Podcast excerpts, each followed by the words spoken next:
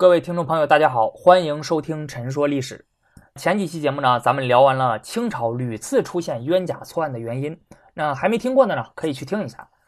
呃，本期节目呢，作为这个系列的最后一期，咱们来聊一下清朝的时候，老百姓在面对冤假错案的时候所采取的终极的手段——告御状。那告御状呢，是一个通俗的说法，清朝管这个叫京控，京是京城的京，控是控诉的控。从广义上来说呢，京控其实是包含两个方面，一个是呢各地的百姓向京城的各衙门进行控诉啊，比如这个通政司啊、督察院呐，还有步军统领衙门等等；第二个呢就是各地的百姓直接向在京或者出巡在外的皇帝进行控诉。那很多人对于告御状的理解可能就是后者啊，因为很多影视剧之中呢，呃表现的就是这种。清代的法律呢规定了民众拥有告御状的权利。那现代的司法呢，是具有明确的审级和终审机构的啊。你比如说，我国规定的是两审终审制，也就是说呢，一般情况下，一个案子最多经过两级人民法院审理之后啊，就完结了。那即使当事人再不服，那也不能够继续上诉了。但是呢，清朝不是，根据清代的法律呢，案件无论大小都没有明确的终审制啊，也就是说，案件的当事各方可以无数次。以前审官员的审断不公和自身的冤屈为理由，通过各种形式向各级各类衙门啊乃至皇帝进行上诉。因此呢，京控就被认为是一个合情合理合法的选择，地方官无权阻拦。而皇帝呢，他作为一个终极的青天，青天大老爷那个青天，为民做主，替百姓伸冤，那这个是君主合法性和权威性的重要的表现。而官员，如果你阻拦的话呢，就会被认为是拥塞圣听，是严重的一个政治错误。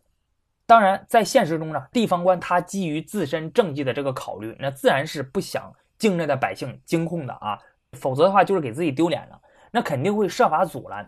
呃，但是呢，你从现有的材料上其实可以看得出来，那受制于当时的技术手段和财政规模，成功阻拦惊控的行为呢，在清代啊似乎就不太普遍。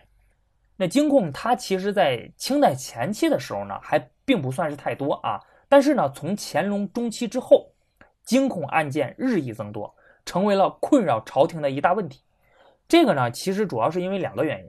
第一个就是从乾隆中期以后呢，清朝的疆域急速扩大，人口大规模增加。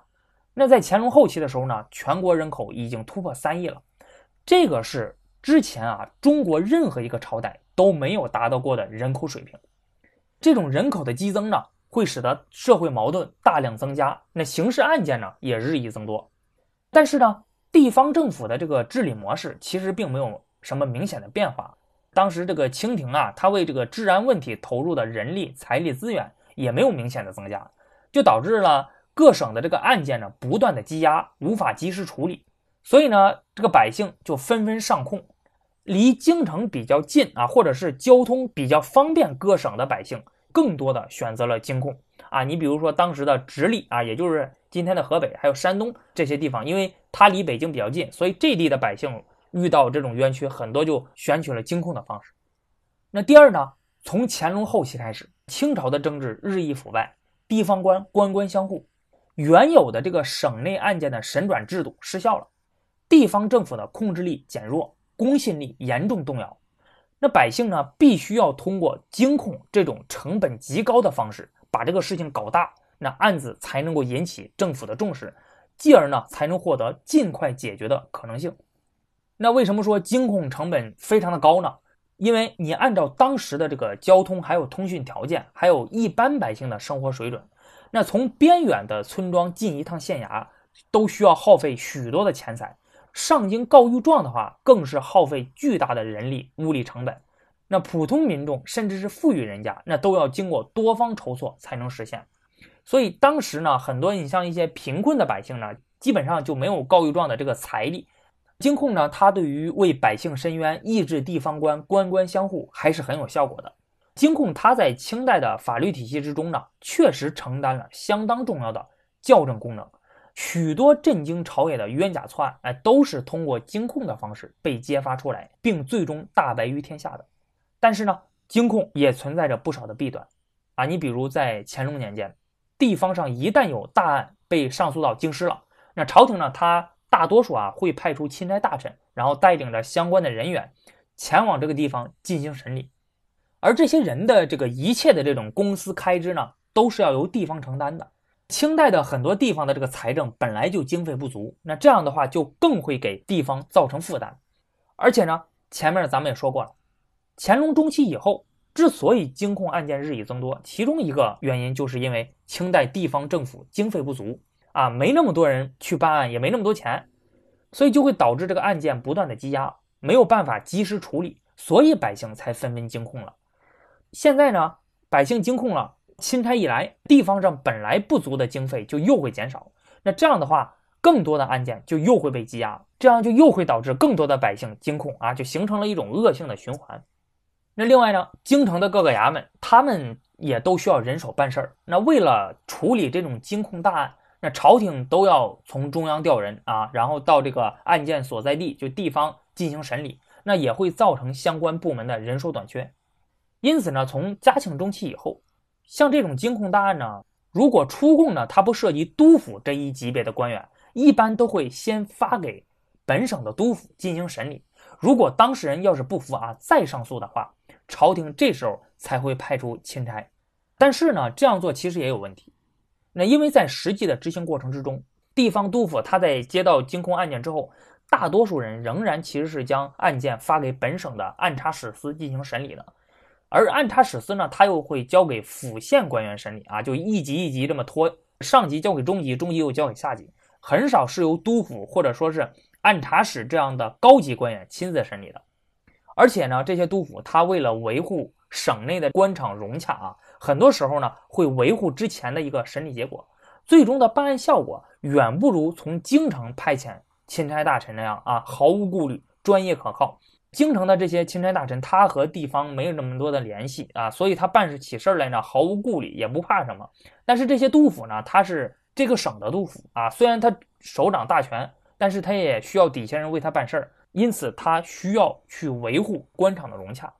那清代京控制度另一个弊端呢？就是由于皇帝对京控案件的重视，甚至呢有时候会亲自干预案件的审理，所以就会导致原有的正常的司法制度的权威性减弱。啊，你比如说嘉庆皇帝，嘉庆皇帝呢，他对京控案件就非常的重视，他要求呢负责接收控诉的这些京城的衙门啊，你像这个督察院呐，还有步军统领衙门等等，必须要将这些京控大案随时的上奏。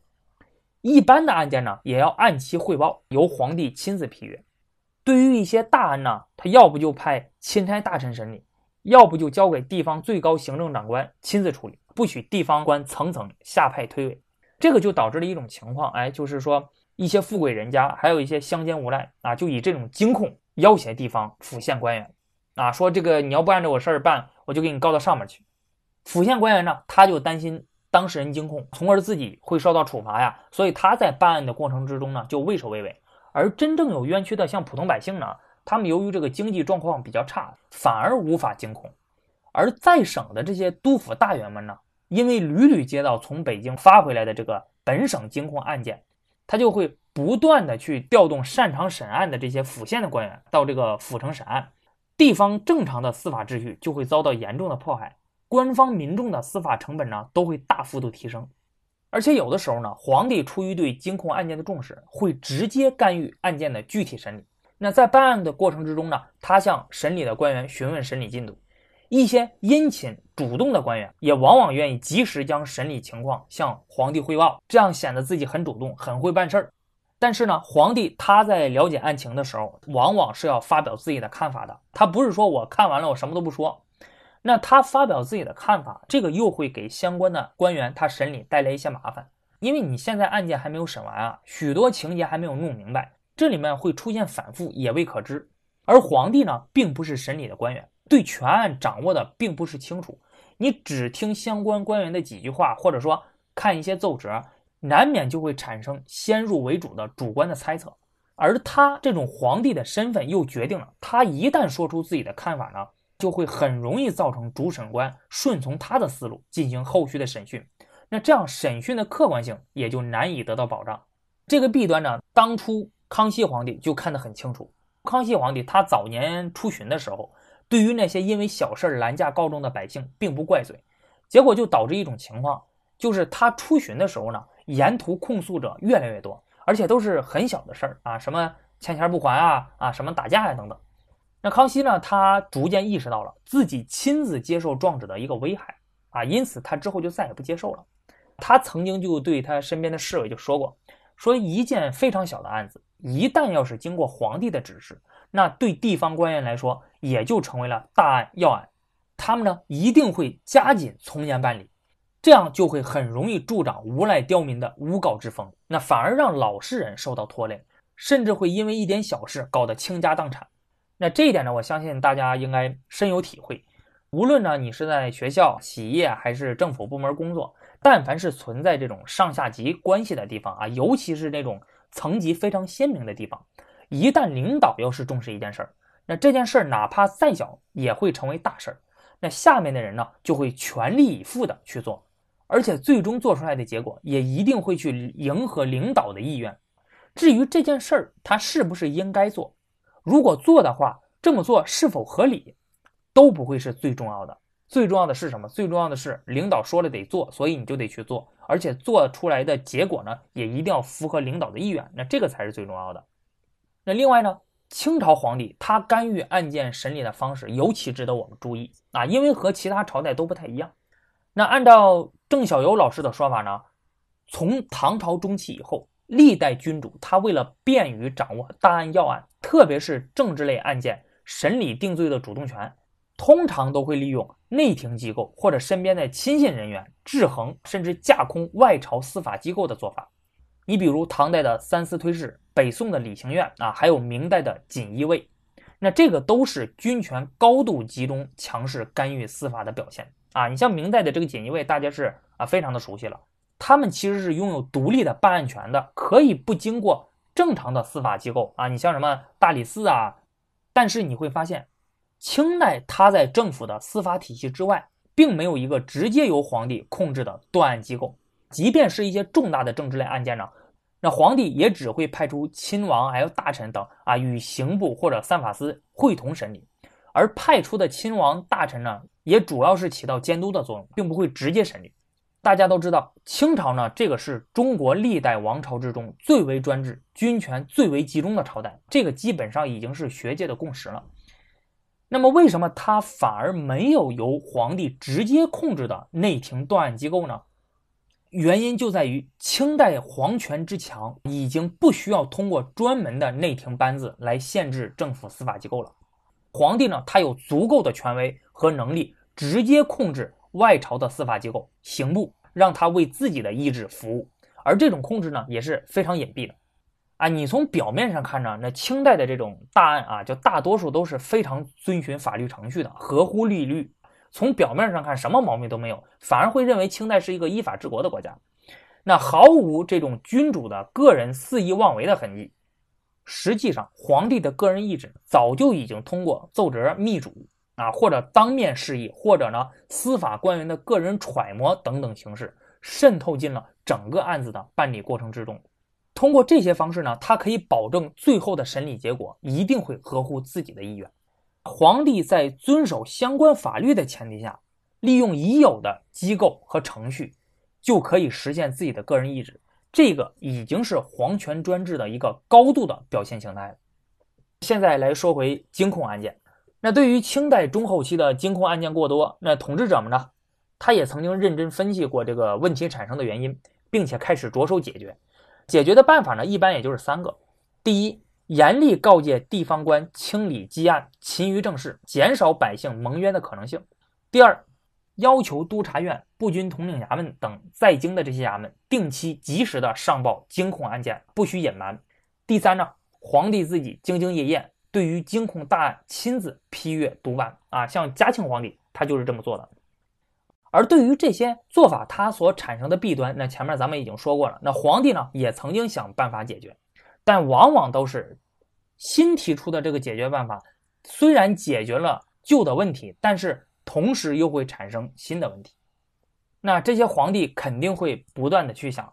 怎么样能够保留监控制度的正面作用，同时降低它的负面影响啊，这个是一个很正常的思维方式。平时如果说我们做一些事情的时候呢，如果说这个事儿会带来正面作用和负面作用，那我们肯定是希望能够保留它的正面作用，去除它的负面影响的。但是很多时候，由于本身体制的问题，往往不能尽如人意啊。事实上，在清代这样一个君主专制、司法行政一体、官僚系统内自上而下实行单向监督的政治体制下，要想保留监控制度的正面作用，降低其负面影响，注定将会是一个无解的难题。